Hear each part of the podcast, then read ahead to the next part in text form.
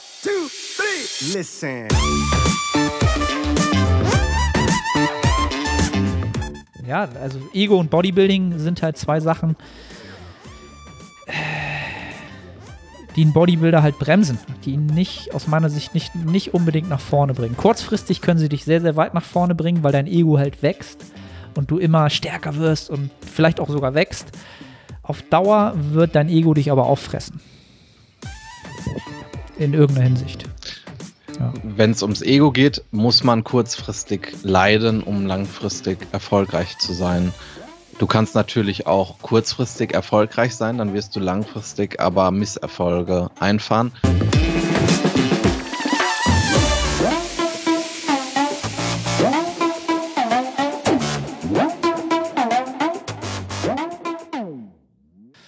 So, moin moin aus Hamburg. Die Nettohypertrophie-Serie geht in eine weitere Episode. Ich begrüße Nils, der in seinem Dachgeschoss Harry Potter Einzimmer Heizofen sitzt und der mittlerweile wieder klarkommt in seinem Leben. Nils, wie geht's dir jetzt? Heute geht's mir gut. Ja. Wie, wie war es die letzten warm. Tage? Die letzten Tage ging es mir richtig scheiße. Also richtig. Ähm, soll ich einfach mal in meine letzten zwei Wochen eintauchen? Ja, hau mal, hau mal gleich raus. So, was ist da los gewesen bei dem Nils? Fangen wir, der, fangen wir erstmal mit dem Positiven an. Die Woche davor, da war ich dann, äh, ja, da war ich in, im neuen Mesozyklus, habe die Änderungen umgesetzt, die ich im Kopf hatte. Äh, die Beinpresse habe ich reingemacht, die sich sehr gut angefühlt hat. Ähm, war auch keine Techno-Gym-Beinpresse, sondern eine Gym 80 Beinpresse hat mich sehr gewundert, dass Gym 80 so gut ist, weil wir ja letztes Mal zur Erkenntnis ge gekommen sind, dass Techno Gym ähm, das Maß aller Dinge ist. Aber ich wollte mal was Neues ausprobieren. ähm, hat sich sehr, sehr smooth angefühlt. Und im Gegensatz zur alten Beinpresse, die ich äh, im alten Gym hatte, kann ich noch etwas quad-dominanter arbeiten, was mir viel Leid bringen wird in der Zukunft, aber auch viele Gains. Ich bin deswegen echt zufrieden mit der Übung. Und ich habe auch direkt gemerkt, äh, gerade in Kombination mit den weniger Sätzen im RDL, dass ich mich in der letzten Woche einfach etwas erholt, erholter gefühlt habe. Nicht immer so, äh, ja, durch den Schredder gezogen. Ich weiß nicht, du weißt, glaube ich, was ich meine. Also, wenn du halt ein paar schwere Sätze RDLs gemacht hast, fühlst du dich am nächsten Tag nicht wie neu geboren. Ja. Und ich hatte jetzt häufiger das Gefühl, äh, dass ich mich halt ein bisschen erholter gefühlt habe. Ja, das ist definitiv eine Sache, die ich öfters sehe oder auch öfters ähm, gerne mal anpasse. Das alles bei RDL so über, über drei Sätze, auch im, im, in der Wochenbilanz, da geht es ganz oft genau einfach von der Ermüdung irgendwo bergab und auch von der Abgeschlagenheit oder ich weiß gar nicht, ob das so diese ZNS-Ermüdung ist oder ob das auch so peripher einfach so viel große Muskeln sind, die einfach so ermüdet sind und einfach einen dann limitieren. Kann ich gar nicht sagen, aber es ist, ja. Wenn man halt im ADL irgendwann in so einen Bereich kommt, wo man jetzt nicht 100 Kilo bewegt, sondern alles so ab 140 bis 200, keine Ahnung, ja, dann sollte man die Dosis halt wirklich rausfinden, die produktiv ist. Ja. Auf jeden Fall. Deswegen bin ich auch echt zufrieden, jetzt so wie es ist. Ähm, habe das direkt gemerkt. Du hast es gerade gut gesagt, abgeschlagen. So habe ich mich häufiger gefühlt. Und das war jetzt nicht in diesem hohen Maß. Und ähm, das hast du auch gesagt, produktiv haben sich dann auch andere Dinge angefühlt oder produktiver. Ähm, ja. Äh, dann habe ich spontan zwei Sachen geändert. Ähm, ich habe nämlich bei mir herausgefunden, dass wir im Gym eine Maschine von Schnell haben, äh, eine Preacher Curl Maschine. Die steht, genau die steht in das Gym. Das ist ein Zeichen. Du weißt, was ich meine? Ja, ich weiß. Ähm, ähm, die habe ich einfach mal angetestet. Die fühlt sich so gut an. Das war die beste Bizepsmaschine, in der ich je saß. Das ist sehr gut für mich. Ich hasse Bizeps-Training und mein Bizeps profitiert davon, wenn er hochfrequent trainiert wird. Das passt super zusammen. Äh, aber die Maschine hat sich sehr, sehr gut angefühlt. Die ist jetzt auch im Programming drin. Und was ich auch ausgetestet habe, wo ich mich lange, wo ich lange zwiegespalten war, wir haben eine, eine Überkopfmaschine für den Trizeps äh, von Gym 80. Ich war mir immer so unsicher, also äh, wie mit einer SZ-Stange, dass du über Kopf arbeitest, über Kopf drücken. Mhm. Und in so einer leichten Nur, dass das eine Schrägbank, Maschine ne? ist. Du sitzt in so leicht schräg da drin, oder? Genau, Ja, ich weiß, welche genau, außer, ja. aber die ist nicht schräg, die ist gerade. Die Okay. Maschine ist auch schon älter als ich. Da steht auch äh, West Germany drauf. West Germany. Ja. Ähm, ich war mir aber immer unsicher, ob ich die probieren soll, weil äh, das mit dem Umsetzen halt. Ich habe mich halt gefragt, wenn ich den Full Stack benutze, kann ich dann wirklich noch das Gewicht umsetzen? Und dann habe ich da letztens jemanden drin gesehen, der war ungefähr so groß wie ich. Der hatte, äh, die Arme waren auch gleich lang und das hat sich sehr gut, äh, das sah sehr gut aus. Und da dachte ich mir, ja komm, äh, mach ich mal. Hat sich super angefühlt, weil ich auch richtig schön in den Sitz gezogen werde vom Gewicht. Ich habe ein schönes Setup und das mit dem Gewicht rausheben ist absolut gar kein Problem. Hat sich super angefühlt. Ähm, kommt auch ins Programming jetzt rein.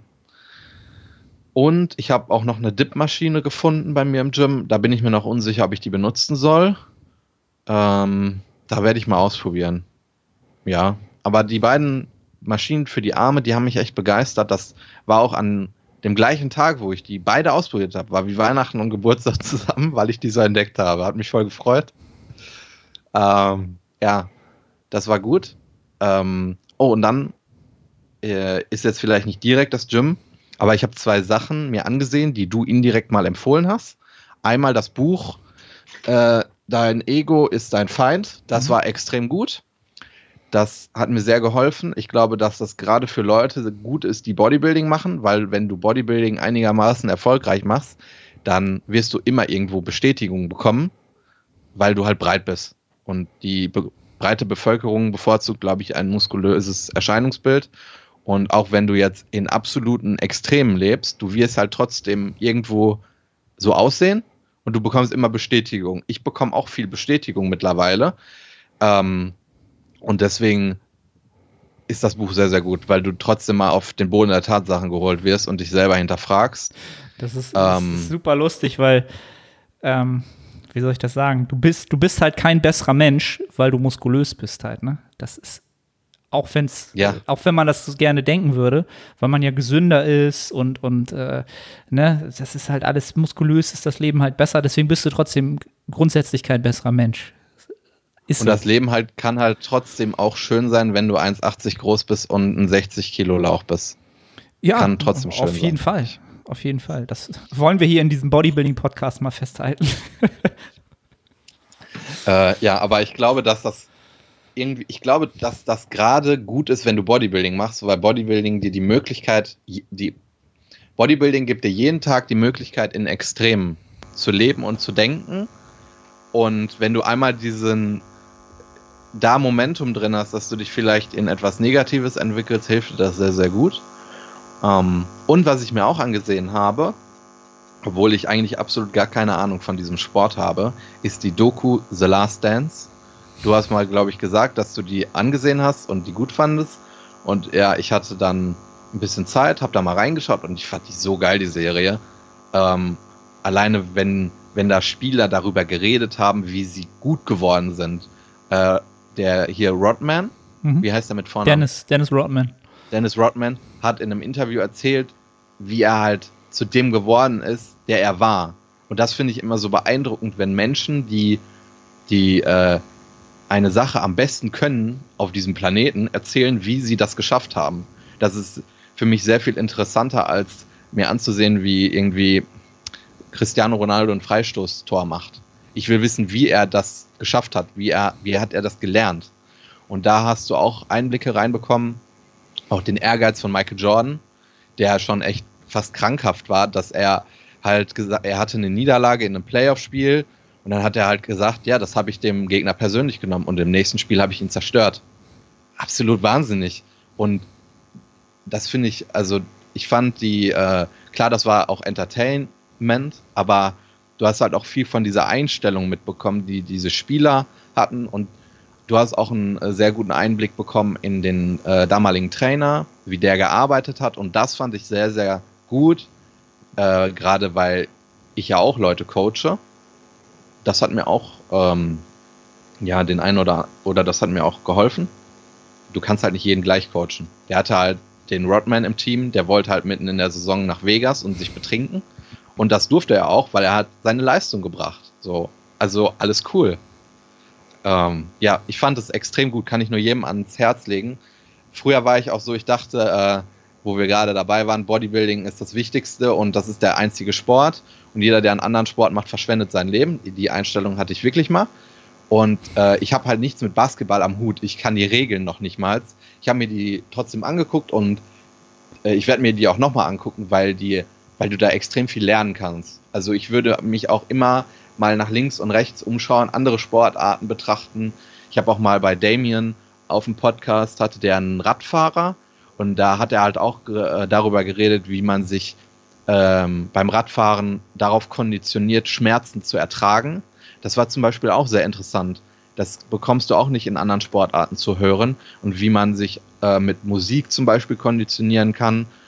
So, ich würde immer ähm, ich würde auch immer mal über den Tellerrand hinausschauen und vielleicht auch mal nicht äh, seine Leitbilder nur in seinem Sport suchen, sondern auch mal in anderen Sportarten, weil ähm, das Team, was ja damals dort in dem Basketball war, das hat ja so Angst und Schrecken in den Playoffs verbreitet, kriegt das erstmal hin über, über acht bis zehn Jahre, dass die Leute halt Angst vor dir haben, so dass du so eine gute Arbeit leistest und äh, auch über so viele Jahre. Ja, das ich, mal so ein bisschen abseits. Finde ich ganz wichtig, dass du das sagst, dass man immer mal links und rechts, also das links und rechts schauen und einfach mal andere Sportarten und andere Muster sich anschaut, weil du wirst ja immer, du wirst ja immer Analogien finden oder Übertrag auf, auf deine Situation und dadurch hast du einfach so diesen kompletten Perspektivwechsel ne? und du siehst das auf einmal Bodybuilding ganz anders und hast einfach mal so eine Perspektive, sagst, ah, okay, oder das könnte ich mal ausprobieren oder vielleicht gehe ich mal oder ich mache auch mal einen anderen Sport nebenbei halt. Ne? Das ist auch so eine Sache, die mich gerade so ein bisschen umtreibt, ähm, um auf Dauer auch wieder in dem Sport noch erfolgreicher zu sein. Einfach weil ich wieder äh, mir neue Impulse hole halt. Ne? Also das ist oftmals unterschätzt dieses Thema, ich muss mich nur mit meinem Sport befassen, damit ich der Beste werde, der ich darin werden kann. Wenn du dir halt ganz oft Leute anguckst, finde ich immer Dirk Nowitzki so ein super Beispiel für, der halt immer von seinem Coach die Aufgabe bekommen hat, immer simultan irgendwas anderes zu lernen. Ob es Gitarre spielen ist, äh, keine Ahnung, sich mit Physik auseinanderzusetzen, halt. Immer so eine Sachen, die für ihn dann irgendwie einen Übertrag gefunden haben auf sein Basketballspiel. Halt, ne? Ganz erfolgreiche Leute haben immer noch versucht, irgendwas anderes zu lernen und dadurch verschaltet sich ja auch irgendwas anders, weil du das andere immer mit dem anderen vergleichst, weil du das ja simultan immer noch machst, dein, dein Hauptsport, das, was du hauptsächlich machst. Ähm, und zu The, zu The Last Dance, da siehst du halt aber auch, wie unterschiedliche Motive sein können, warum du halt wirklich an der Spitze in deinem Sport bist halt, ne? Also du siehst einen Dennis Rodman und du siehst einen Michael Jordan halt. Und du siehst halt für den, für die Positionen, die sie in dem Sport spielen, sind sie halt die absolute Elite. Und beide haben halt eine komplett andere Motivation halt, ne? Also so ein Michael Jordan würde halt nicht auf die Idee kommen, einfach irgendwie feiern zu gehen, so. Ähm, ne? Also diese verschiedenen Motive und dass du da als Coach halt auch ganz verschieden die Menschen ähm, ja, betreuen musst und auch irgendwie sehen musst halt, ne? Fand ich halt auch super interessant. Das ist, glaube ich, auch einer der Gründe, warum diese Doku weltweit so erfolgreich geworden ist, weil so viele Leute da so relaten konnten und sich da sich für sich selber was rausziehen konnten und gesagt, ah, okay, das war bei mir mal so. Und, und was ich, was ich auch extrem interessant fand, Michael Jordan hat halt mit dem Basketball aufgehört, weil er keinen Bock mehr hatte und hat Baseball gespielt. Der hatte keinen Bock mehr. Dann ist er gegangen. Fertig. So der wollte Spaß haben. So und äh, ja, das war ja auch, als Sepp bei dir im Podcast war, als er auch gesagt hat, du musst halt Spaß an deiner Sache haben. So, also ich glaube, niemand, der in seiner Sache der Beste war, hat das gemacht aus Zwang oder so. Ja. Das ja, du bist zu einem gewissen Grad halt, ne? Wenn du die Chance ja. hast, ganz, ganz Großes zu erreichen, dann musst du natürlich auch dich eine Zeit lang zwingen, mehr zu machen und Sachen zu machen, die du nicht machen willst. Das ist, das ist natürlich Teil des Spiels, sonst wirst du nicht der aller, allerbeste. Ja, aber wie habe ich ja auch schon so oft gesagt, wie viele Leute hatte ich hier schon im Podcast, die wirklich schon absolut die Spitze erreicht haben in dem Alter, in diesem Sport und danach, die machen den halt immer noch, aber die haben halt gar nicht mehr die Ambition, groß Wettkampfsport zu machen. Also Wettkampf Bodybuilding zu machen, so weil sie ja, was, was gibt mir das am Ende des Tages halt jetzt noch? Ne? Es ist schwer. Also ich habe halt immer noch die Faszination am, am Wettkampf Bodybuilding Sport, aber ich kann die Leute verstehen, die sagen irgendwie so, ja, ja, weiß ich nicht, ob ich das noch brauche. So, ich will trotzdem weiter äh, noch, noch mehr hypertrophieren, aber ich weiß nicht, ob ich diese Bestätigung brauche, auf der Bühne der Beste zu sein halt, ne? Weil es halt, ja, ja, schwieriges Thema. Aber ich hätte nicht gedacht, dass, dass, dass, so dass diese Doku über einen Sport, von dem ich keine Ahnung hatte, so einen Einfluss auf mich hat, beziehungsweise ich dann so darüber denke.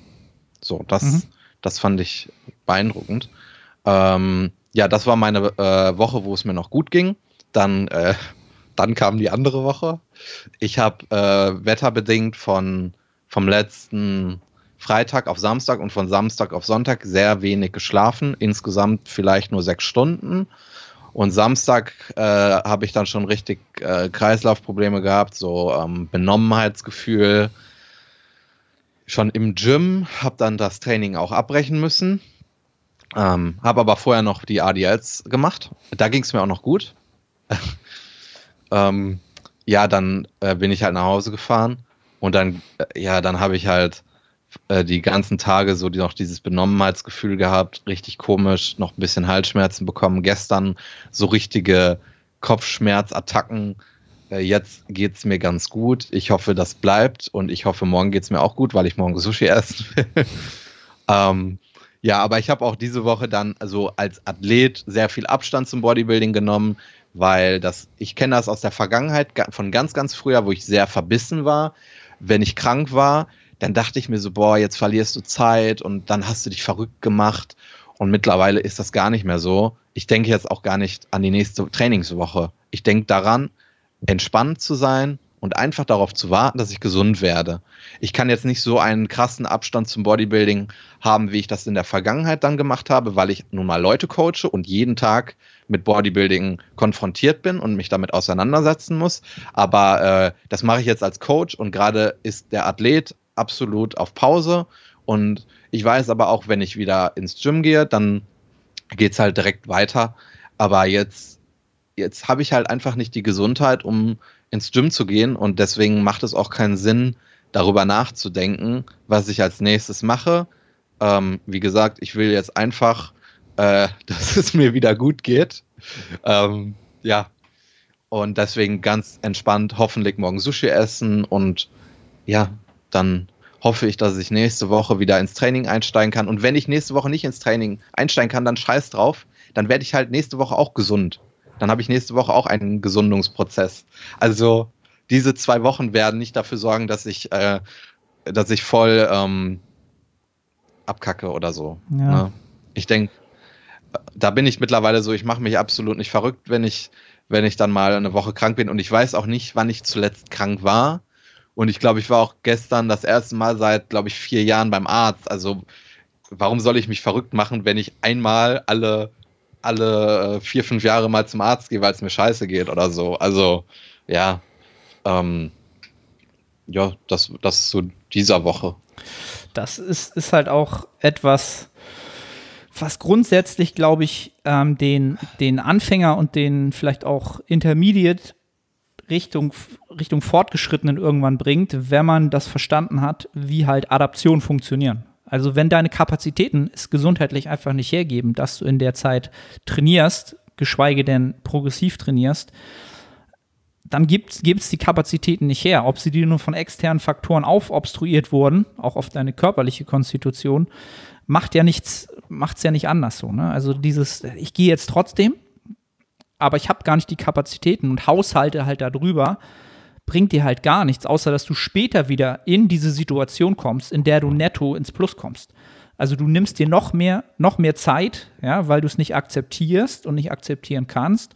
Und da glaube ich ganz oft, dass das reale Verständnis, also das wirklich bewusste Verständnis von Reiz, Regeneration, Adaption nicht akzeptiert wird. Ja, weil man einfach glaubt, man ist stärker als die Natur und als dieser Prozess, der einfach auf dieser Erde so stattfindet. Ähm, ja, und von daher hast du eigentlich schon damit halt schon äh, Fortschritt gemacht, dass du es halt äh, akzeptiert hast.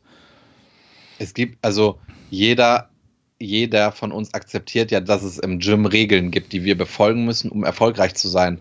Aber es gibt halt auch noch in anderen Lebensbereichen Regeln, die kannst du nicht brechen. Auch wenn du glaubst, dass du besonders bist, du bist nicht besonders. Also, wenn äh, sowas reinkickt, du bist halt nicht besonders. Auch wenn du keine Ahnung, 130 Bench, 200 im ADL bewegst, du bist nicht besonders. Du musst dich dann erholen. Das Einzige, wovor ich Angst habe, ist der äh, Hamstring-Muskelkater, der in den nächsten Wochen kommen wird. Ähm, das wird wieder sehr angenehm.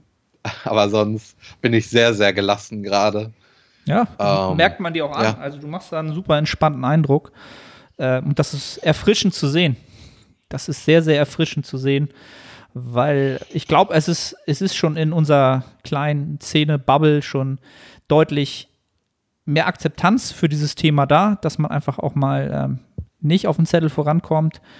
Aber es, es wird noch nicht so oft so positiv dargestellt, sondern hier und da wird es dann mal gesagt, aber so hat man mal auch ein Beispiel, was, äh, wo man das jetzt, wer es jetzt auf YouTube sieht, kann man es halt auch sehen.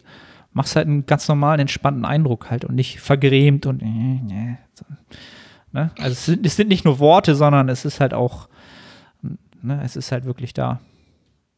Ja, also ich drücke dir auch die Daumen, dass das Sushi da ähm, entsprechend regelt, ja, um halt die Kapazitäten wieder hochzufahren, die Regeneration Und zu mach maximieren. Und mach mal einen Regentanz, damit es kälter wird. Da haben wir am Anfang der Episode drüber geredet. Ich bin halt jemand, ich, ich kann so Hitze nicht aus und ich glaube auch, das hat damit zu tun gehabt, dass irgendwann mein Körper halt einfach gestreikt hat, weil ich auch irgendwann so äh, morgens, als ich aufgestanden bin, dachte ich mir so, jetzt kriege ich schon wieder diese 40 Grad in die Fresse und da war einfach Resignation. So und äh, ich bin wirklich richtig froh, wenn wir wieder so 20 Grad und darunter haben. Also das ist so ein so ein Milieu, wo ich äh, äh ein sehr großes Wohlbe ein sehr gutes Wohlbefinden habe. Also bitte macht alle einen Regentanz für mich. Ja, da bin ich jetzt leider so ein bisschen zwiegespalten, weil genau, ich habe es ja auch schon oft eher gesagt, ich komme eigentlich sehr, sehr gut mit der Hitze halt klar. So unterschiedlich äh, sind die Individuen halt. Ähm, weil ja, ich bin so ein Sommerkind halt, ne? Ich feiere das gerade ohne Ende. Also auch, auch wenn es so heiß ist und wenn es schwül ist und wenn der Schlaf so ein bisschen dezimiert wird. Äh, ich, für mich hat das halt einen höheren Stellenwert für, für meine Lebensqualität, dass ich jeden Morgen in Flipflops und kurzer Hose halt ins Auto steigen kann oder einfach losgehen kann. Ähm, dafür gebe ich diese Stunde Schlaf oder so, weißt du, das, was du so hast, gebe ich halt her.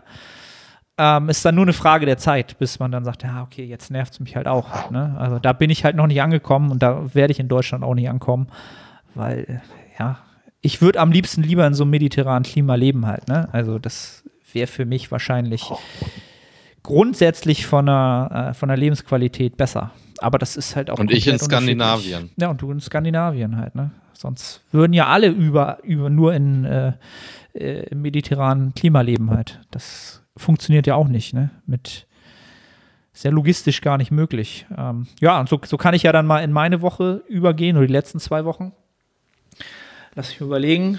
Vor zwei Wochen war, glaube ich, noch, da war noch Deload angesagt. Und ich glaube, das, was da interessant sein könnte, war so ein bisschen ähm, den Approach, den ich da gefahren habe, was die Kalorien angeht. Also ich bin ja jetzt, jetzt aktuell wieder im dritten Diätzyklus hintereinander, ähm, um wieder so ein bisschen näher äh, Richtung äh, Wettkampf-Schlagweite, Prep-Schlagweite zu kommen. Das ist ja jetzt gerade aktuell unser Ziel in so einen Körperfettanteil zu kommen, wo man in Schlagweite wäre. Dann machen wir vielleicht noch drei Aufbauzyklen, wo wir aber nicht mehr allzu hoch gehen. Und dann wäre halt ab wahrscheinlich März, April nächsten Jahres wäre dann Prep für Oktober angesagt. Einfach mal um so, so einen Kontext zu geben, wie das aussehen soll. Ähm, und Steve und ich hatten halt überlegt, okay, normalerweise mache ich es auch so, dass ich äh, im Deload halt Maintenance-Kalorien verordne oder auch selber konsumiere um halt die optimale Regeneration zu gewährleisten. Ähm, dadurch, dass ich aber selbst nach dem zweiten Diätzyklus noch von, rein von den Diätsymptomen halt sehr, sehr, sehr wenig davon auf, aufzuweisen hatte. Also sprich, Hunger war immer noch auf einer Skala von 1 bis 5, so bei 1 bis 1,5, also fast gar nicht vorhanden. So Food Focus, vielleicht so ein bisschen höher als den Monat davor, also aber auch noch sehr, sehr im Rahmen. Deswegen hatten wir halt überlegt, okay, brauchen wir jetzt komplett eine Woche Maintenance oder machen wir halt drei Tage Maintenance und dann wieder ins normale Kaloriendefizit? Und dann habe hab ich halt auch gesagt, okay, mir reichen drei Tage völlig aus. Und ähm, dann hatte Steve halt gesagt, okay, ich würde wahrscheinlich die drei Tage am Ende des Deloads machen. Ja, und wir machen es eigentlich immer so, dass das Ende des Deloads sehr, sehr leichtes Training ist, jetzt von den Loads. Ja, also nicht nur vom Volumen und von, von, von dem, was du halt an Intensität bringst, sondern auch von den Loads. Und die erste, die erste, die erste Hälfte der Woche halten wir die ähm, absolute Intensität noch hoch, so wie in der vorletzten Woche des Mesozyklus. Und ähm, ich habe dann halt für mich gesagt, okay, ich möchte halt lieber Freitag, Samstag, Sonntag die Maintenance-Kalorien haben, was halt Anfang des Deloads gewesen wäre, wo ich halt auch noch die hohen Lasten habe. Und ähm, das war für mich halt so der sinnigere Schritt, ja, ähm, weil ich dachte halt, okay, da regeneriere ich dann halt auch noch ähm, die letzte Overreaching-Woche, wenn es halt Overreaching war, ähm, sofort. Und Steve meinte dann halt, okay, ähm, mach, oder ich habe ihn gar nicht gefragt, sondern habe es einfach gemacht, weil ich dachte, okay, passt mir halt besser auch so vom Alltag rein. Und äh, sagt dann halt, okay, aber am Ende des Deloads hast du ja die, die, die, ähm, die Intensitäten so weit runter, auch die absoluten halt. Ne? Und dann ist natürlich nicht so gut, wenn du das nicht konterst, ähm, wenn du dann ein Kaloriendefizit hast. So, und da habe ich halt auch gar nicht so drüber nachgedacht. Ne? Und du kannst halt nicht alles optimieren. Du kannst halt nicht sagen, da will ich das Optimum haben für die Regeneration und da will ich das Optimum gegen ähm, diese ähm, vermeintlichen anabolen Prozesse haben. Und da haben wir uns dann halt wirklich lange drüber ausgetauscht ähm, und sind zu dem Schluss gekommen, dass es da halt kein, es gibt halt nicht die beste Variante, so halt, ne? Fand ich halt sehr interessant. Und das habe ich halt so ein bisschen autoregulativ für mich gemacht, weil ich einfach gefühlt habe, das gibt mir mehr, als es andersrum zu machen. Ähm, das war vielleicht mal so ein interessanter, so ein Intermezzo, was auch so coachingmäßig mal stattfindet, wenn ich mit meinem Coach mich austausche. Und ansonsten habe ich den Mesozyklus eigentlich, den ich davor gefahren habe, den haben wir eigentlich eins zu eins übernommen, weil der halt, wie gesagt, habe ich es im letzten Podcast gesagt, war fast mit einer Nee, ich glaube nicht. War mit einer der produktivsten Mesozyklen vom Gefühl und auch auf dem Zettel der letzten zwei Jahre. Obwohl es der zweite Diätzyklus war. Also absolut super Zyklus gehabt, von vorne bis hinten. Alles richtig, richtig gut gewesen. Deswegen will ich den eigentlich nur reproduzieren. Also solange ich das so gut auch nur zu einem gewissen Grad vielleicht einen Ticken weniger reproduzieren kann, ist das das Beste, was ich machen kann, um ähm, ja, den, die, das Kaloriendefizit zu kontern, wenn nicht sogar noch was draufzupacken. Ähm, ich bin mir sehr, sehr sicher, ähm, sagen zu können, dass ich im Unterkörper die letzten zwei Mesozyklen richtig Fortschritte machen konnte, obwohl ich nur 2200 bis 2300 Kalorien gegessen habe. So, ne? Und das wäre jetzt ja wieder so, ah, das geht ja nicht und Body Recomposition kann klappen, ist aber sehr, sehr ungewöhnlich und gar nicht bei jemandem, der schon länger trainiert also ich kann jetzt einfach nur aus meiner eigenen Erfahrung sagen, ich glaube deutlich mehr dran, einfach weil ich es am eigenen Leib erfahren habe. Hätte ich vorher, hätte es mich vor anderthalb Jahren gefragt, hm, hätte ich auch nicht, nicht unbedingt gesagt. Und eine Sache, die ich auch sehr wichtig finde, ist, dass ich es das erste Mal geschafft habe, mich emotional vom meine Ernährung vom Training komplett zu trennen. Also früher war es oft so, ich habe ein Kaloriendefizit, Ne? Selbsterfüllende Prophezeiung, ne? haben wir gerade einen Instagram-Post zu gemacht, hast du sehr, sehr gut da beschrieben. Da war immer gleich so ein bisschen unterschwellig der Gedanke, okay, wann kommt der Performance-Einbruch? Ne? Wann kommt das Kaloriendefizit, wann kickt das rein und wann kann ich weniger leisten? Ähm, und das habe ich diesmal halt komplett ausblenden können und habe halt super Fortschritt machen können, weil ich das komplett voneinander getrennt habe und aber auch mich deutlich mehr um meine ähm, wie nennt man das denn im Deutschen, um die Peri-Workout Nutrition gekümmert habe. Das heißt, was esse ich vor dem Training, vielleicht Intratraining und nach dem Training. Ähm, da habe ich den Fokus ganz klar mehr drauf gesetzt. Halt, ne? Das ist auch eine Sache, die ich früher deutlich weniger von der Priorität beachtet habe. Da war ich halt eher der Mensch, der gesagt hat, ey, Kalorienbilanz muss halt passen. Ähm, ja, Training ist schon gut, wenn du danach ein paar Kohlenhydrate isst und vorher, ja, passt schon je länger du trainierst, desto fortgeschrittener bist, kannst du dich halt dem nicht mehr entziehen halt, ne? Und das macht dann halt doch schon prozentual doch mehr aus vom Grad dessen, was du halt leisten kannst im Gym, als es viele vielleicht glauben mögen. Gerade die Fraktion, ähm, und da soll sich jetzt keiner angegriffen fühlen, wenn ihr das immer noch gerne macht. Intermittent, Intermittent Fasting, EF und ähm, große Mahlzeit am Abend, den ganzen Tag, möglichst wenig Kalorien, damit ich viel essen kann. Habe ich auch gerne gemacht. Ich würde immer noch mittlerweile sagen, es ist für, für Bodybuilding und für maximale Hypertrophie, es ist nicht der optimalste Weg. Muss ich ganz klar so sagen. Ähm, muss ich mich ganz klar, äh, da muss ich meine Meinung ganz klar revidieren. Das habe ich mal ganz, ganz anders gesehen. Ähm, das würde ich jetzt anders sehen. Ja, und ansonsten ist die erste Woche in the books. Baseline ist gesetzt für den Mesozyklus und ähm, die ist vielversprechend. Also vielleicht geht in dem Mesozyklus hier und da auch sogar noch mehr als in dem davor. Nicht vielleicht, sondern ähm, das ist mein, mein Ziel. Ja. Bei den Lifts, wo ich weiß, okay, die sind jetzt schon ähm, von den absoluten Intensitäten da, wo ich was draufpacken kann, zum Beispiel der ADL, da ist jetzt eigentlich mein primäres Ziel, mit den Loads, wenn ich sie steigern kann, wirklich eine top ideale Form hinzulegen. Also das ist ein ganz klares Ziel für den ADL, immer Videos zu machen und von Rap 1 bis Rap 8, sagen wir bis Rap 7, wenn ich 8 machen will, sieht eine aus wie die andere. Wenn die letzte ein bisschen, ne, hier und da so ein bisschen dann irgendwas verrutscht, da bin ich cool mit, aber ich will halt sonst kein, ja, wie soll ich das sagen? Kein Form-Breakdown in, in, Wiederholung 3 und dann, dann sich halt durchboxen und sagen, ja, ich habe jetzt 10 Kilo mehr bewegt. So, das, das will ich halt nicht, nicht im Kaloriendefizit, weil da habe ich nichts von, außer mehr Ermüdung. Hast du damit, hast du damit schlechte Erfahrungen gemacht? In, in welcher Hinsicht? Das dass du selber sagst, dass, ähm, dass du dann kein produktives Volumen anhäufst. Ja, auf alle Fälle. Weil ich schon äh, Lifts bei mir, also es geht jetzt nur um mich persönlich. Ich weiß, was du meinst und ich bin da auch d'accord.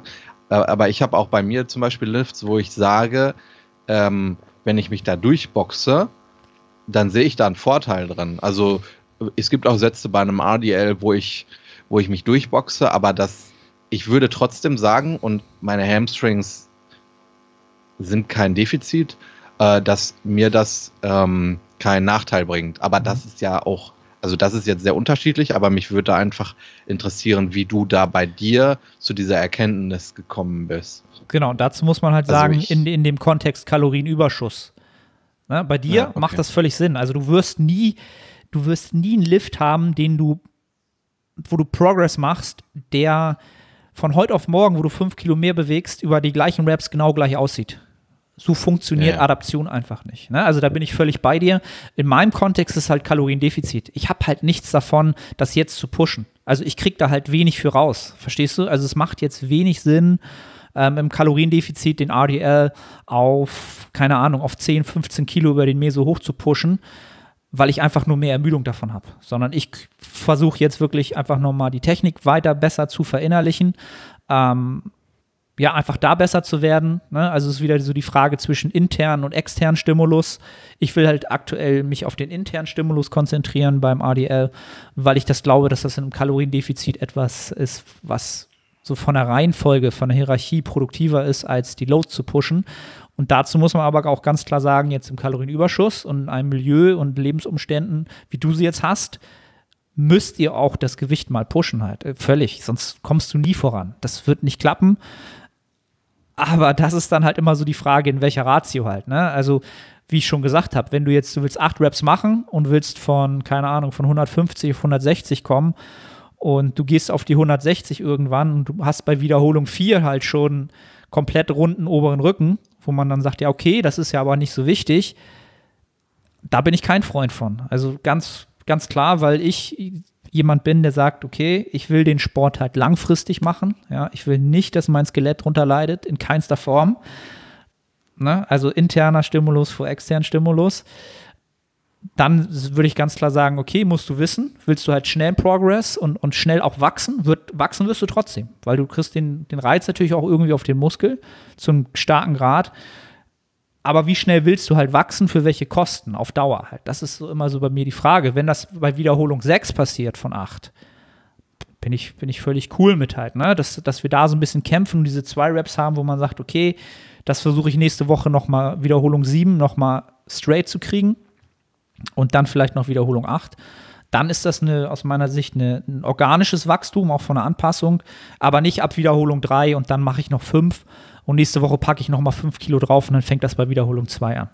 So, ne, das, okay, das ist, das ist nicht sich pushen und äh, aus der Komfortzone raus und neue Weights anfassen und wie das so gerne publiziert wird oder, ne, ja, nö, da bin ich nicht so großer Freund von. Ja, ja, du hast es gut gesagt, kommt halt drauf an, zu welchem Preis ich das mache mhm. und halt auch, ob mir das so bewusst ist. Es gibt auch Lifts, äh, wo ich, wo ich sicherlich auch Technik aufgegeben habe, eine Zeit lang und auch mal etwas mehr mit dem Kopf durch die Wand gegangen bin ähm, und auch, äh, auch ähm, Kraftwerte erreicht habe, die, die auch was mit mir gemacht haben, dass ich sehe, dass ich verdammt gut sein kann in diesem Lift. Und ich war mir aber gleichzeitig bewusst, dass ich dafür auch einen Preis zahlen muss und ich auch ein Gewichtssetback machen muss. Aber den Vorteil, den ich dann daraus gezogen habe, war, dass ich halt in meinem Kopf drin habe, wie zum Beispiel bei der Bench. Ich äh, gehe jede Wette ein, dass ich irgendwann auch 130 auf 10er bewege, weil ich halt damals straight auf die 120 zugegangen bin auch mit, ne, äh, mit einer schlechteren Technik und allem und das, ich bin mir dessen bewusst. Aber das hat was mit mir gemacht im Kopf. Ich weiß, dass ich, äh, äh, dass ich es nicht akzeptiere, ähm, da durchschnittlich zu sein. Äh, nicht, weil, weil ich andere schlagen will oder so, aber weil ich geil darauf bin, einfach richtig abzuliefern. Äh, aber du hast es richtig gesagt, man muss sich dann halt auch äh, darüber bewusst sein, dass man dafür einen Preis zahlen muss. Bei mir ist es so, dass meine obere Brust deswegen einfach unterdurchschnittlich ist und ich eben jetzt daran arbeiten muss und jetzt nicht sagen kann, yo, komm, lass mal die 130 angreifen, weil das halt, ähm, das bringt mir jetzt nicht viel hinsichtlich meiner äh, Wettkampfziele. Ähm, mhm. Ja. Ja, das ist aber auch ein guter Punkt, was man halt auch sagen muss, wenn du sagst, das macht was mit einem, wenn man sich mal pusht oder sagt, okay, ich mache heute mal ein 3, 3RM irgendwas und du bewegst mal ein Gewicht, was du halt so noch nicht bewegt hast. Das macht halt was mit deinem Kopf. Ne? Weil du eine andere Baseline hast, von, die du in Relation setzt zu deinem Tenoram-Gewicht oder so.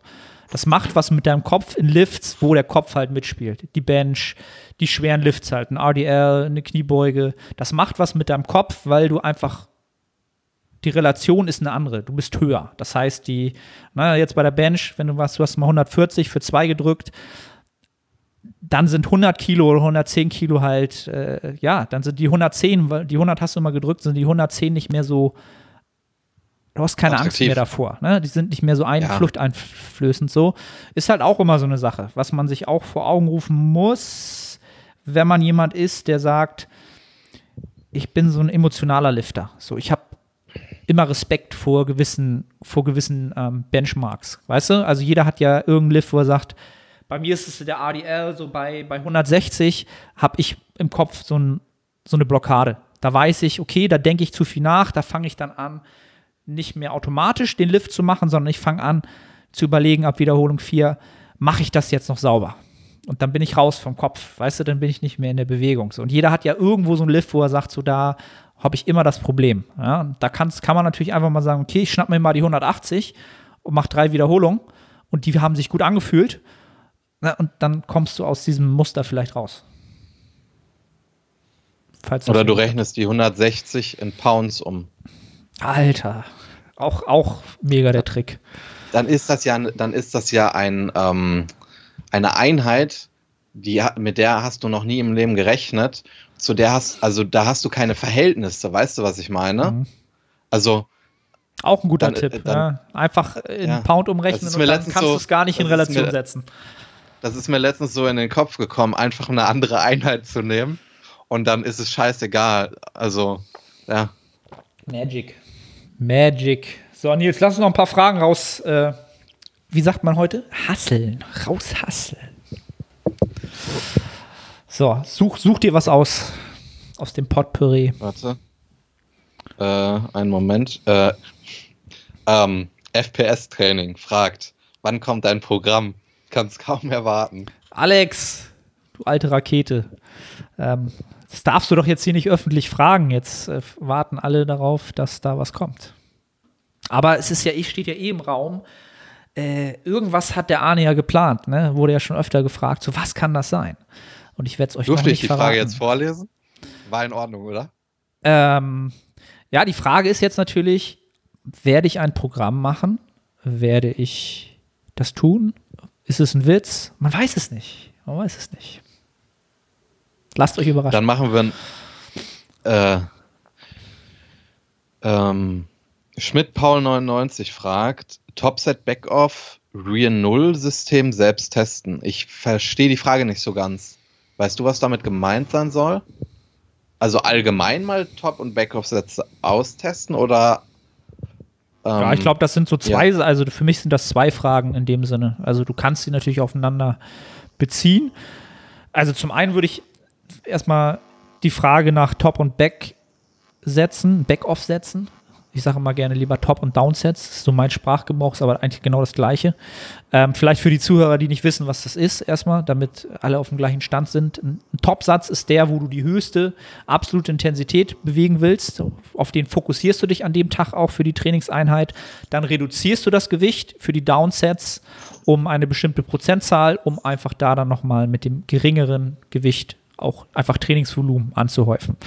Ähm, und ich finde grundsätzlich ist das auch wieder eine, eine sehr, sehr produktive Art, möglichst viel ähm, ja, mechanische Last und produktives Volumen anzuhäufen, weil du, wenn du ein Topset hast, hast du halt viele Vorteile. Du bist halt noch frisch, musst dich nur aufwärmen, also akkumulieren zu dem Satz. Du bist halt noch frisch. Du hast mental den Vorteil, dass du dich voll auf diesen Satz konzentrierst. Also du willst aus dem halt wirklich alles rausholen. Hast die höchste mechanische Last, die du bewegst und das auch produktiv tun kannst, weil es das der erste wirkliche Arbeitssatz ist. Man kann es aber auch später im Workout auch nutzen. Bei Isolationsübungen habe ich das auch schon gemacht.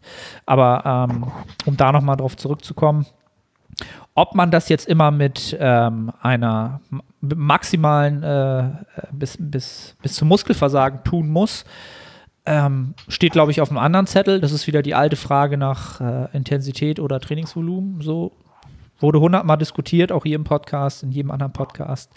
Könnten sich Bodybuilder, glaube ich, bis zum Ende des Tages drüber unterhalten. Ähm, wenn du halt Top- und Downsets nutzt und das progressiv über, ähm, über einen Mesozyklus steigern willst und im ersten, in der ersten Woche, wo du eine Baseline setzen willst, bei 0 RERs startest, ist die Wahrscheinlichkeit, wenn du fortgeschritten bist, dass du gegen eine Wand läufst, halt relativ hoch, dass du dich halt nicht mehr steigern kannst. Ähm, würde ich das deswegen ausschließen? Nein. Ähm, weil natürlich auch immer die grundsätzliche Frage dasteht, ist es hypertrophietechnischen Verlust, wenn ich das Gewicht steigere, dafür weniger Wiederholung schaffe? Ja, das finde ich ist auch immer so eine, so eine Frage, die ist überhaupt nicht unbedingt geklärt. Ich glaube, dass das durchaus auch funktionieren kann, dass du das Gewicht steigerst, dafür weniger Wiederholung schaffst, auch über den Mesozyklus gesehen und kannst damit auch Fortschritt machen, über viele Mesozyklen, ja, gesehen dann. Ähm, ja, das ist dann wieder so eine Frage nach der Präferenz. Wie trainierst du gerne? Das ist das alte Spiel nach der Charakterfrage. Bist du noch der Lifter, der sagt, okay, ich bin sozialisiert in diesem viel Gewicht, ich bin auch doch so ein bisschen mehr noch so dieser Ego-Lifter. Ich brauche das, mir macht das Spaß. Dann fang in der Woche so an und du wirst auch im Training Fortschritt machen. Bist du jemand, der strukturiert, planmäßig, periodisiert daran gehen will, dann wirst du es wahrscheinlich nicht tun. Das ist aber unabhängig davon, ob du Top- und Downsets nutzt, finde ich halt. Ähm, es ist natürlich so die All-In-Keule halt, ne? Top, Downsets, Zero RER.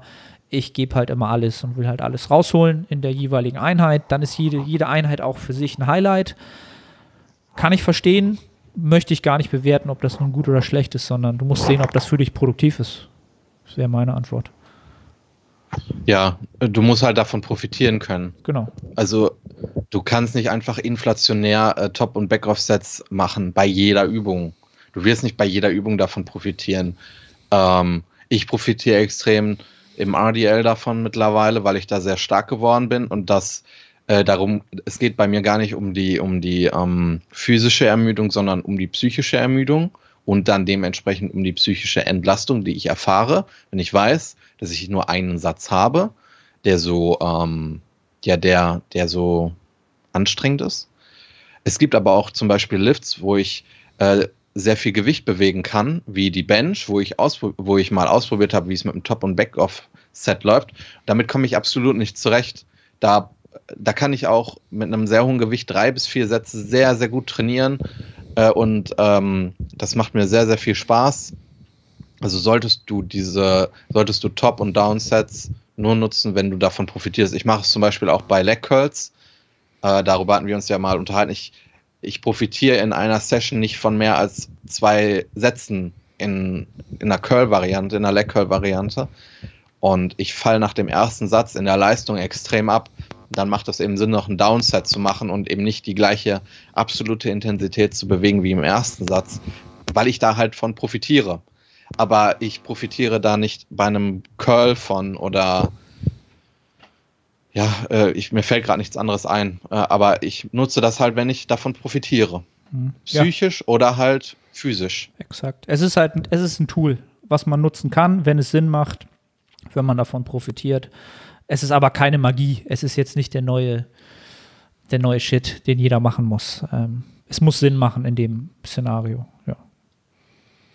Arne, ich, ich soll ja jetzt mal die Fragen vorlesen, weil. Ja, ich finde das, das so gut, weil dann muss ich. Aber da, du bist da, faul. Dann, nein, dann muss ich die Brille nicht aufsetzen. Okay. Ähm, Leslie Anja fragt: Sollten Frauen in einer höheren Rap-Range trainieren? Wenn ja, wieso?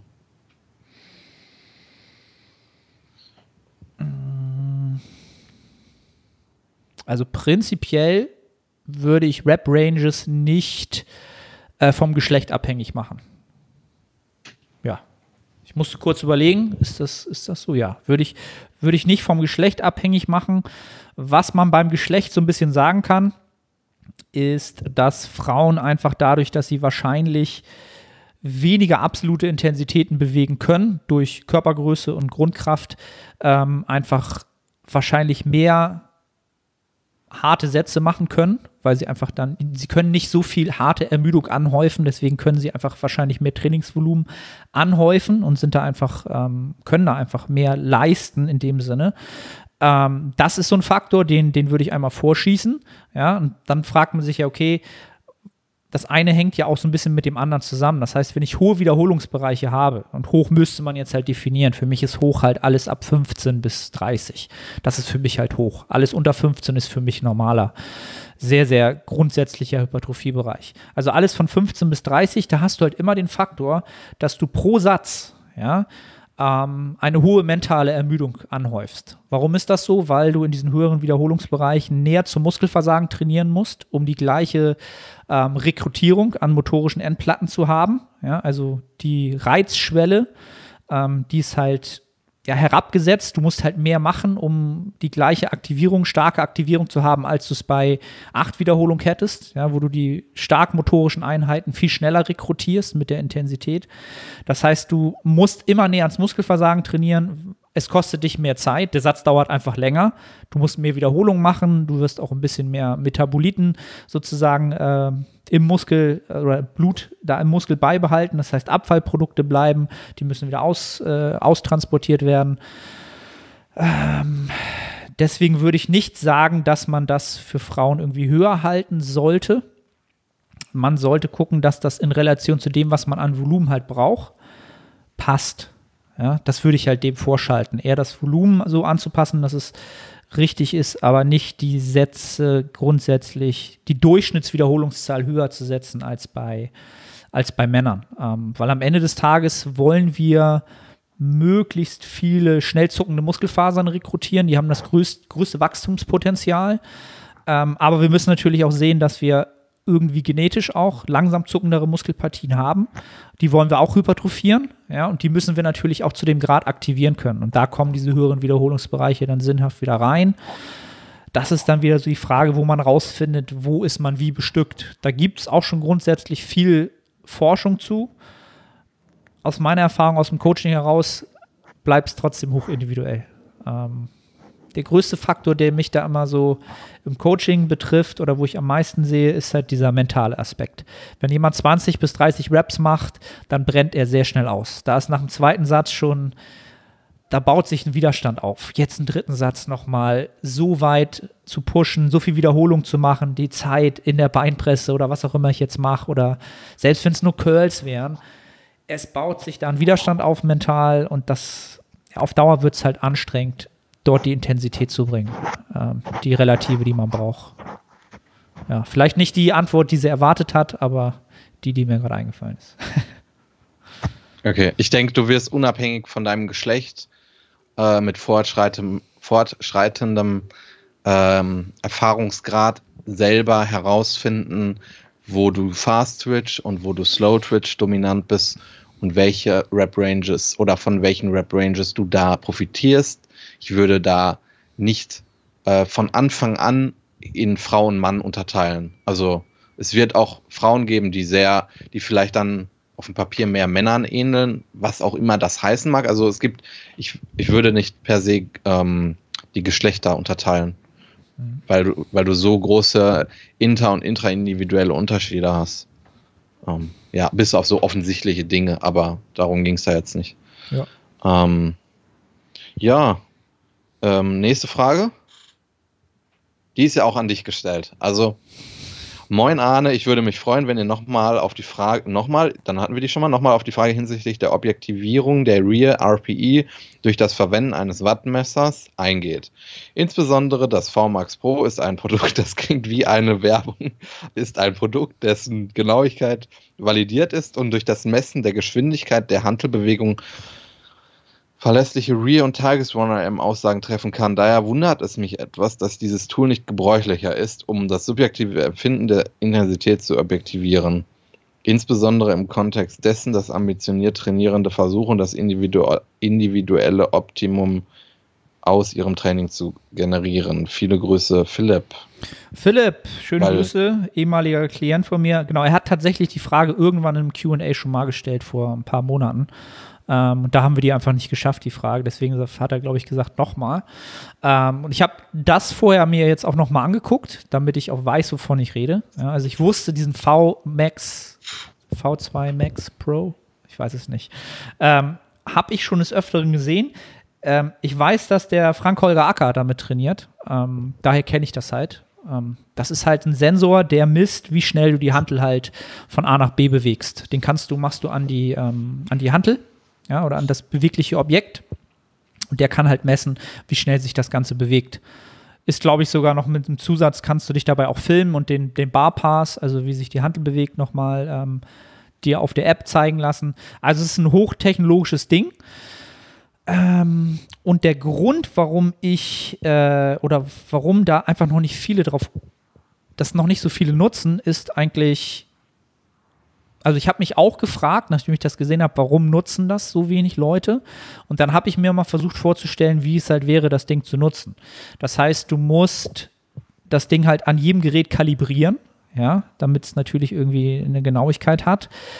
Ähm, ich glaube, das hat einfach noch keinen ähm, Nutzen oder es wird wenig genutzt, weil es einfach noch, es ist zwar vielleicht schon vermeintlich genau, aber es ist nicht praktikabel. Praktikabel in dem Sinne, dass wenn du als Hypertrophieathlet ins Studio gehst, im Gegensatz zu einem Powerlifter, wo ich mir schon eher vorstellen kann, dass die davon profitieren, ich glaube aber es da auch nicht so oft sehe, ähm, dass du einfach zu viele Sätze machst und zu viele Übungen machst ähm, und es auch einfach Übungen gibt, wo du es nicht nutzen kannst.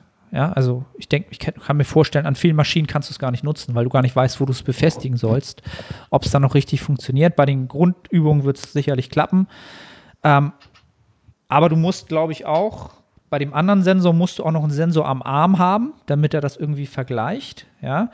Das heißt, ich muss erstmal das Gerät bestücken, ich muss es kalibrieren, ich muss die App einstellen dann muss ich die Daten danach auswerten und dann überlegen, was mache ich aufgrund dieser Auswertung mit den Daten, mit meinem Programming.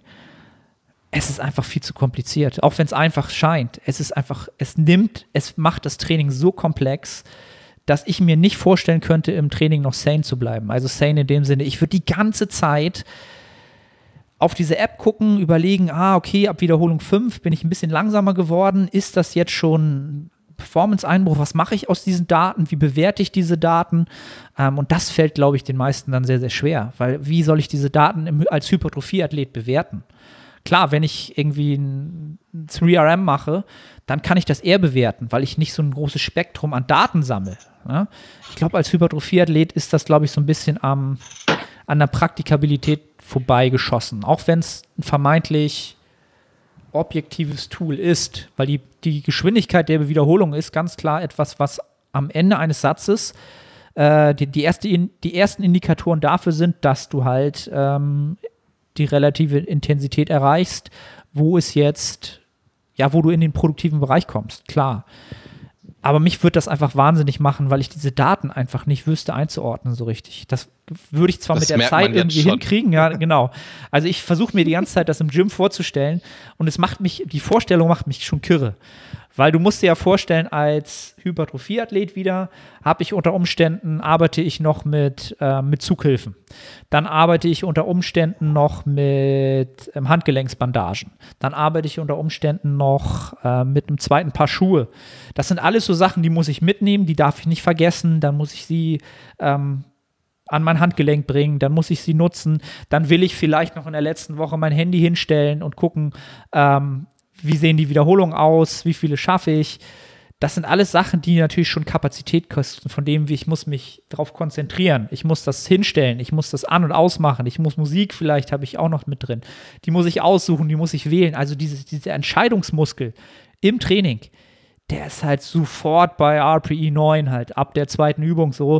Und da bin ich einfach müde. So. Also das macht mich, ich habe mir das jetzt gerade so vorgestellt, mich macht das absolut kirre, wenn ich mir vorstelle, ich würde mit dem Ding trainieren.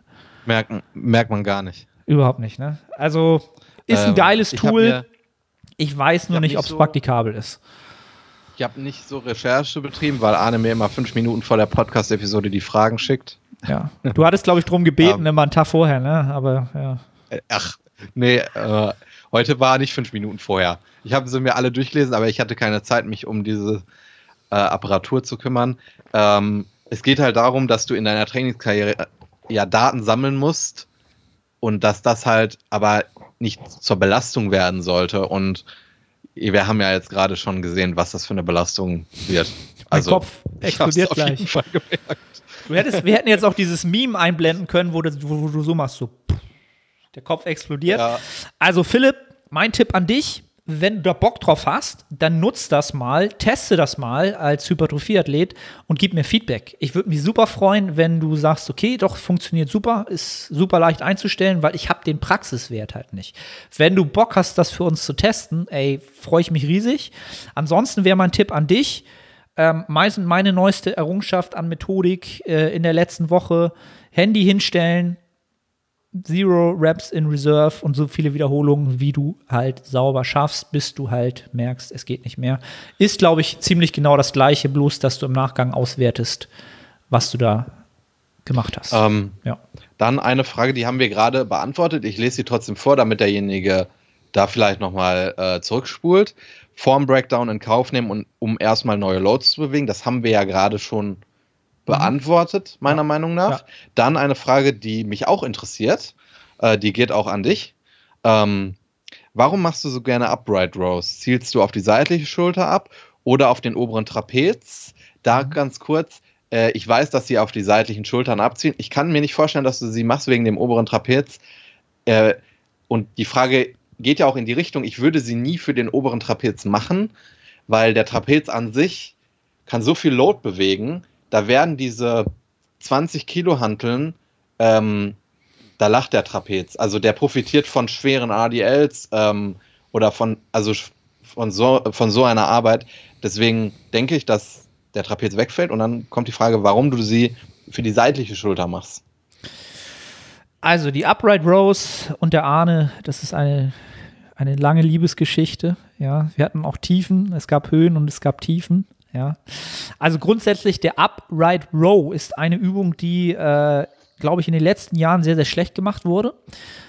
Also so in, in, in, in meiner, ähm, in dieser Personal Trainer Bubble auf jeden Fall ist das so eine absolute No-Go-Übung. Ja, machst du nicht. Wer Upright Rows macht, der ist aus dem Club der professionellen Personal Trainer raus. So, das wirklich. Ne? Also es gibt zwar eigentlich keine professionellen Personal Trainer, nicht viele in Deutschland, aber die, die so tun wollten, als ob, da bist du raus. Das, das macht man nicht. Ne? Das ist ein No-Go. So auch Kniebeugen in der Multipresse war auch, das macht man nicht. Multipresse war allgemein nicht gut. Das mal so aus diesem, einfach mal aus so dieser Personal Trainer-Sicht, also die wirklich mit Leute eins zu eins im Studio betreuen. Ähm, und da war ich, nachdem ich so das auch natürlich hauptsächlich gemacht habe, noch so vor drei, vier Jahren, war ich halt hauptsächlich One-on-One Personal Trainer, war ich natürlich auch so ein bisschen da so biased und habe mich da auch so ein bisschen, wollte ich nicht so unbedingt machen. Seit ich mit Steve halt zusammenarbeite, hat er mir das halt öfter mal reingeprogrammt und auch gefragt, ob ich da Bock drauf habe. Und ich finde die Übung halt super. Was nicht heißen muss, dass sie für dich als Zuhörer auch super sein muss, weil es ist eine sehr, sehr ähm, eine Übung, die sehr, sehr individuell wieder von deiner Biomechanik abhängig ist, ob sie für dich funktioniert, ob sie für dich produktiv ist. Das ist eine super individuelle Sache, weil du hast so viele ähm, Gelenke, die du in verschiedenen Positionen anordnen kannst. Es geht mit dem Handgelenk los, mit dem Ellbogen los, mit dem Schultergelenk los, wie du sie machen kannst, um zu gucken, ob du sie halt gut auf die seitliche Schulter bekommst. Was für mich definitiv der primäre Zielmuskel ist bei der Übung. Ähm, und ich habe da einfach für mich Varianten gefunden, die da extrem produktiv sind. Das heißt, ich kann da eine relativ hohe Last für den seitlichen Schulterkopf bewegen. Die kriege ich da mechanisch sehr, sehr gut drauf, die ich zum Beispiel mit einem, mit einem Seithebe, einer Seithebe-Variante da nie raufkriegen würde. Ne? Da ist der Hebel auch wieder ein anderer, der ist länger, deswegen ist es auch sinn, sinnig, dass ich da nicht so viel Gewicht draufkriege. Ähm, ich bin jemand geworden, der sehr, sehr gerne ähm, beide Varianten in der Woche drin hat. Teilweise sogar in einem Workout drin hat. Das, das mache ich halt gerne so, dass ich ähm, zum Beispiel die, das Seitheben vorschalte in dem Falle dann eine sehr, sehr saubere Variante, das heißt zum Beispiel mit, mit Stopp, ja, um wirklich Mind-Muscle Connection zu fokussieren. Dann ist er ein bisschen vorermüdet und dann mache ich halt gerne noch zum Beispiel eine Upright Row Variante auch mit Kurzhanteln, wo ich dann aber die mechanische Last priorisiere. Ähm, ja, um einfach viel Volumen in den Muskel reinzukriegen, in den seitlichen. Ähm, und der Trapez, der kriegt immer ein bisschen was ab, je nachdem, wie man sie ausführt, auch wie hoch man den Ellbogen übers Schultergelenk rüberzieht, ist der Trapez dann auch jemand, der, der freigeschaltet wird in der Aktivierung. Deswegen mache ich sie halt gerne so, dass ich eigentlich wirklich den Ellbogen nicht weit hoch ziehe mit dem Gewicht, sondern mich dann wirklich nur bis zur seitlichen Schulteraktivierung ähm, ja, da reingehe. Und gestern, vielleicht lustig, habe ich gerade eine neue Variante reingenommen äh, am Seilzug mit einer SZ, einem SZ-Griff und mit äh, Zughilfen die hat komplett meine seitliche Schulter zerstört. Also die meisten werden es kennen, Muskelkater in der seitlichen Schulter ist halt super ungewöhnlich, weil du den Muskel halt nicht so verkürzen kannst. Die, meine Schultern sind komplett sore. Also habe ich ewig nicht gehabt. Ne? Klar, neuer Reiz ist natürlich ein Faktor, aber ich bin so ein bisschen schockiert, dass das noch so passieren kann. Das zu Upright Rose. Ja, äh, ich, ich habe nie Upright Rows gemacht oder ich habe sie mal angetestet, aber ich wollte nicht aus, den, aus dem elitären Kreis der professionellen okay. Trainer fliegen. Verdammt. Da ist mein Ego halt einfach äh, drin. Und das ist eine super Überleitung. Es geht ums Ego. Nächste Frage. hey Nils, hey Arne, wie, wie überwinde ich mein Ego? Ähm, wie überwinde ich mein Ego, weniger Gewicht zu bewegen und dadurch die Übung richtig auszuführen? Nehme ich weniger Gewicht, so fühlt sich die Übung nicht schwer genug an. Jedoch leidet die Technik dann oft darunter, wenn ich zu viele Kilos bewege. Liebe Grüße, Lena. Liebe Grüße zurück, Lena. Du bist eine Klientin von mir. Eigentlich habe ich dir die Frage schon beantwortet und genau deswegen äh, kann Arne ja nochmal seinen äh, Input sein, dazu geben. Sein Input geben. Ja, ich finde die Frage ein bisschen schwer im wahrsten Sinne des Wortes, weil, Lena, wenn du sagst, du, wenn du weniger, weniger Gewicht in Anführungsstrichen benutzt, dann fühlt es sich zu leicht an. Auf der, Im Umkehrschluss ist dann mehr Gewicht gleich so schwer, dass die Form unter Umständen leidet. Du musst natürlich irgendwie zu dem in, den, äh, in die Situation kommen, wo du genau das Gewicht dort in der Mitte findest. Also das ist jetzt eine relativ blöde Antwort, aber beides unten und oben ist natürlich nicht das, was produktiv ist, sondern der Prozess, den Prozess zu erlernen, wann du das produktive Arbeitsgewicht hast, ist, glaube ich, das, was jetzt als nächstes ansteht. Und ähm, da bin ich mir sehr, sehr sicher, dass, dass du bei Nils da äh, genau den Input kriegst, den du brauchst, um diesen Prozess zu durchlaufen und den Erfahrungswert zu kriegen, welches Gewicht dann das entscheidende oder produktive ist. Und die Zahl an sich, haben wir ja vorhin auch schon gesagt, ist natürlich für dein Ego irgendetwas, womit es sich brüstet, was es mal bewegt hat auf dem Zettel. Ähm, man sollte sich davon so gut es geht frei machen. Man sollte es nutzen, um Vergleichswerte zu haben, aber natürlich unter gleichen Parametern. Das heißt, die gleiche Form, die gleiche Auslastung, die gleichen Umstände. Es muss halt vergleichbar sein, das, was du da bewegst. Und ansonsten kannst du auch, wie Nils es vorhin auch gesagt hat, kannst du auch Pounds einfach draus machen. Und dann ist es halt irgendeine Metrik halt, die du halt versuchst zu steigern, sinnvoll zu steigern. Ähm, ja, also Ego und Bodybuilding sind halt zwei Sachen die einen Bodybuilder halt bremsen, die ihn nicht, aus meiner Sicht, nicht, nicht unbedingt nach vorne bringen. Kurzfristig können sie dich sehr, sehr weit nach vorne bringen, weil dein Ego halt wächst und du immer stärker wirst und vielleicht auch sogar wächst. Auf Dauer wird dein Ego dich aber auffressen. In irgendeiner Hinsicht. Ja. Wenn es ums Ego geht, muss man kurzfristig leiden, um langfristig erfolgreich zu sein. Du kannst natürlich auch kurzfristig erfolgreich sein, dann wirst du langfristig aber Misserfolge einfahren. Ich glaube, Lena, dass du auf einem sehr guten Weg bist, deswegen setz dich da nicht unter Stress. Ähm, ja. Alright. Cool. Alles gut. Ähm, wir haben noch eine Frage, sollen wir die nochmal reinnehmen? Ist, wird die komplex? Wie wichtig findest du Bauchmus? Nee, die ist nicht komplex. Okay, hau raus. Wie wichtig ist Bauchmuskeltraining, wenn du äh, wenn du ähm, Squats, ADLs etc. im Plan hast? Was sagst du dazu? Wenn du Bodybuilding betreibst, also rein aus kosmetischen Gründen trainierst, dann finde ja, ich. Ja, hier steht nur, wie wichtig. Ja, also ich, ich gehe ja immer davon aus, dass unsere Zuhörer alle aus kosmetischen Gründen trainieren. Ja. Oder der Großteil. Also, wenn dem der Fall sein sollte, finde ich Bauchmuskeltraining ein, ein Faktor, den man ins Programming mit aufnehmen sollte in den meisten Fällen. Ähm, es sei denn, es ist etwas, was eh schon eine, Stärke ist. Also ich habe halt auch mehrere Athleten im Team, die haben halt von Grund auf diese, diese blocky Apps, also diese poppenden Apps, also von der Genetik aus, die sehen halt so schon gut aus. Die sind symmetrisch, die poppen raus bei, bei einem gewissen Körperfettanteil. Da bin ich jemand, der sagt, okay, wenn das einfach Kapazität nimmt, weil Core-Arbeit nimmt auch immer Kapazität systemisch für andere Übungen weg, ja, ähm, dann lasse ich das gerne auch mal eine Zeit lang raus oder minimiere das. Aber bei jemandem, wo das einfach keine Stärke ist, sondern vielleicht im Mittelmaß ist oder vielleicht sogar eine Schwäche ist, musst du die Apps direkt trainieren. Ähm, ganz klar meine Meinung, gibt es auch sehr, sehr andere Meinungen, kann man auch kontrovers darüber diskutieren. Ähm, ich glaube nicht, dass du mit reinen Grundübungen den Muskel ausprägen wirst, weil du hast kein ähm, dynamisches keine dynamischen Kontraktionen, sondern immer eine isometrische Kontraktion. Und wir wissen, dass dynamische Kontraktionen vom Hypertrophiepotenzial isometrischen einfach überlegen sind. Und das ist mein, mein Gedankengang dabei. Ja. Okay. Ich glaube, wir sind da unterschiedlicher Meinung. Okay, ja, jetzt, aber das ist, doch, ist jetzt, doch cool. Jetzt war das also ein, nee, das war eine Kriegserklärung. Also das, Alter, ähm, hau raus. Ich, das nehme ich persönlich. Nein, äh, Quatsch. Also ich, mir ist, also wir, wir denken da anders rüber, aber das ist ja nicht schlimm. Bei mir hat Bauchmuskeltraining keine so hohe Priorität. Ähm, da habe ich mir früher halt einfach öfter Gedanken zu gemacht und habe mir andere Athleten angeguckt, wie sie trainieren, andere Coaches, wie die darüber denken und ähm, deswegen hat das einfach nicht so eine hohe Priorität für mich.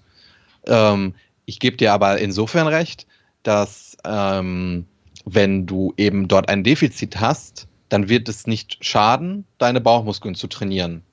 Ähm, ja, ähm, das, das wäre das so dazu. Und dann bin ich sehr neidisch auf die Leute in deinem Team, weil meine Bauchmuskeln asymmetrisch sind und ich auf der einen Seite zwei habe und auf der anderen drei.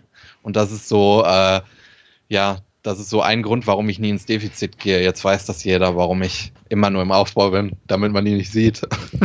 ja, also Apps sind halt, wer symmetrische Apps hat, der hat halt schon viel, viel im Bodybuilding-Kontext gewonnen. Da sind wir halt nicht alle mit gesegnet, ich halt auch überhaupt nicht. Ähm, ich habe quasi nur vier Bauchmuskeln, die sichtbar sind, äh, in dem Sinne. Die letzten, die äh, sieht man meistens gar nicht, selbst in Wettkampfform. Aber da ich habe auch viele, klar. aber die sieht man nicht. Ich habe ich hab sechs Stück, aber die sieht man halt nicht, weißt du? Irgendwann halt das, werden sie zum Vorschein kommen. Alright. Cool. Ich würde sagen, das äh, war's für heute. Ich müsste eigentlich schon seit 10 Minuten Check-ins machen.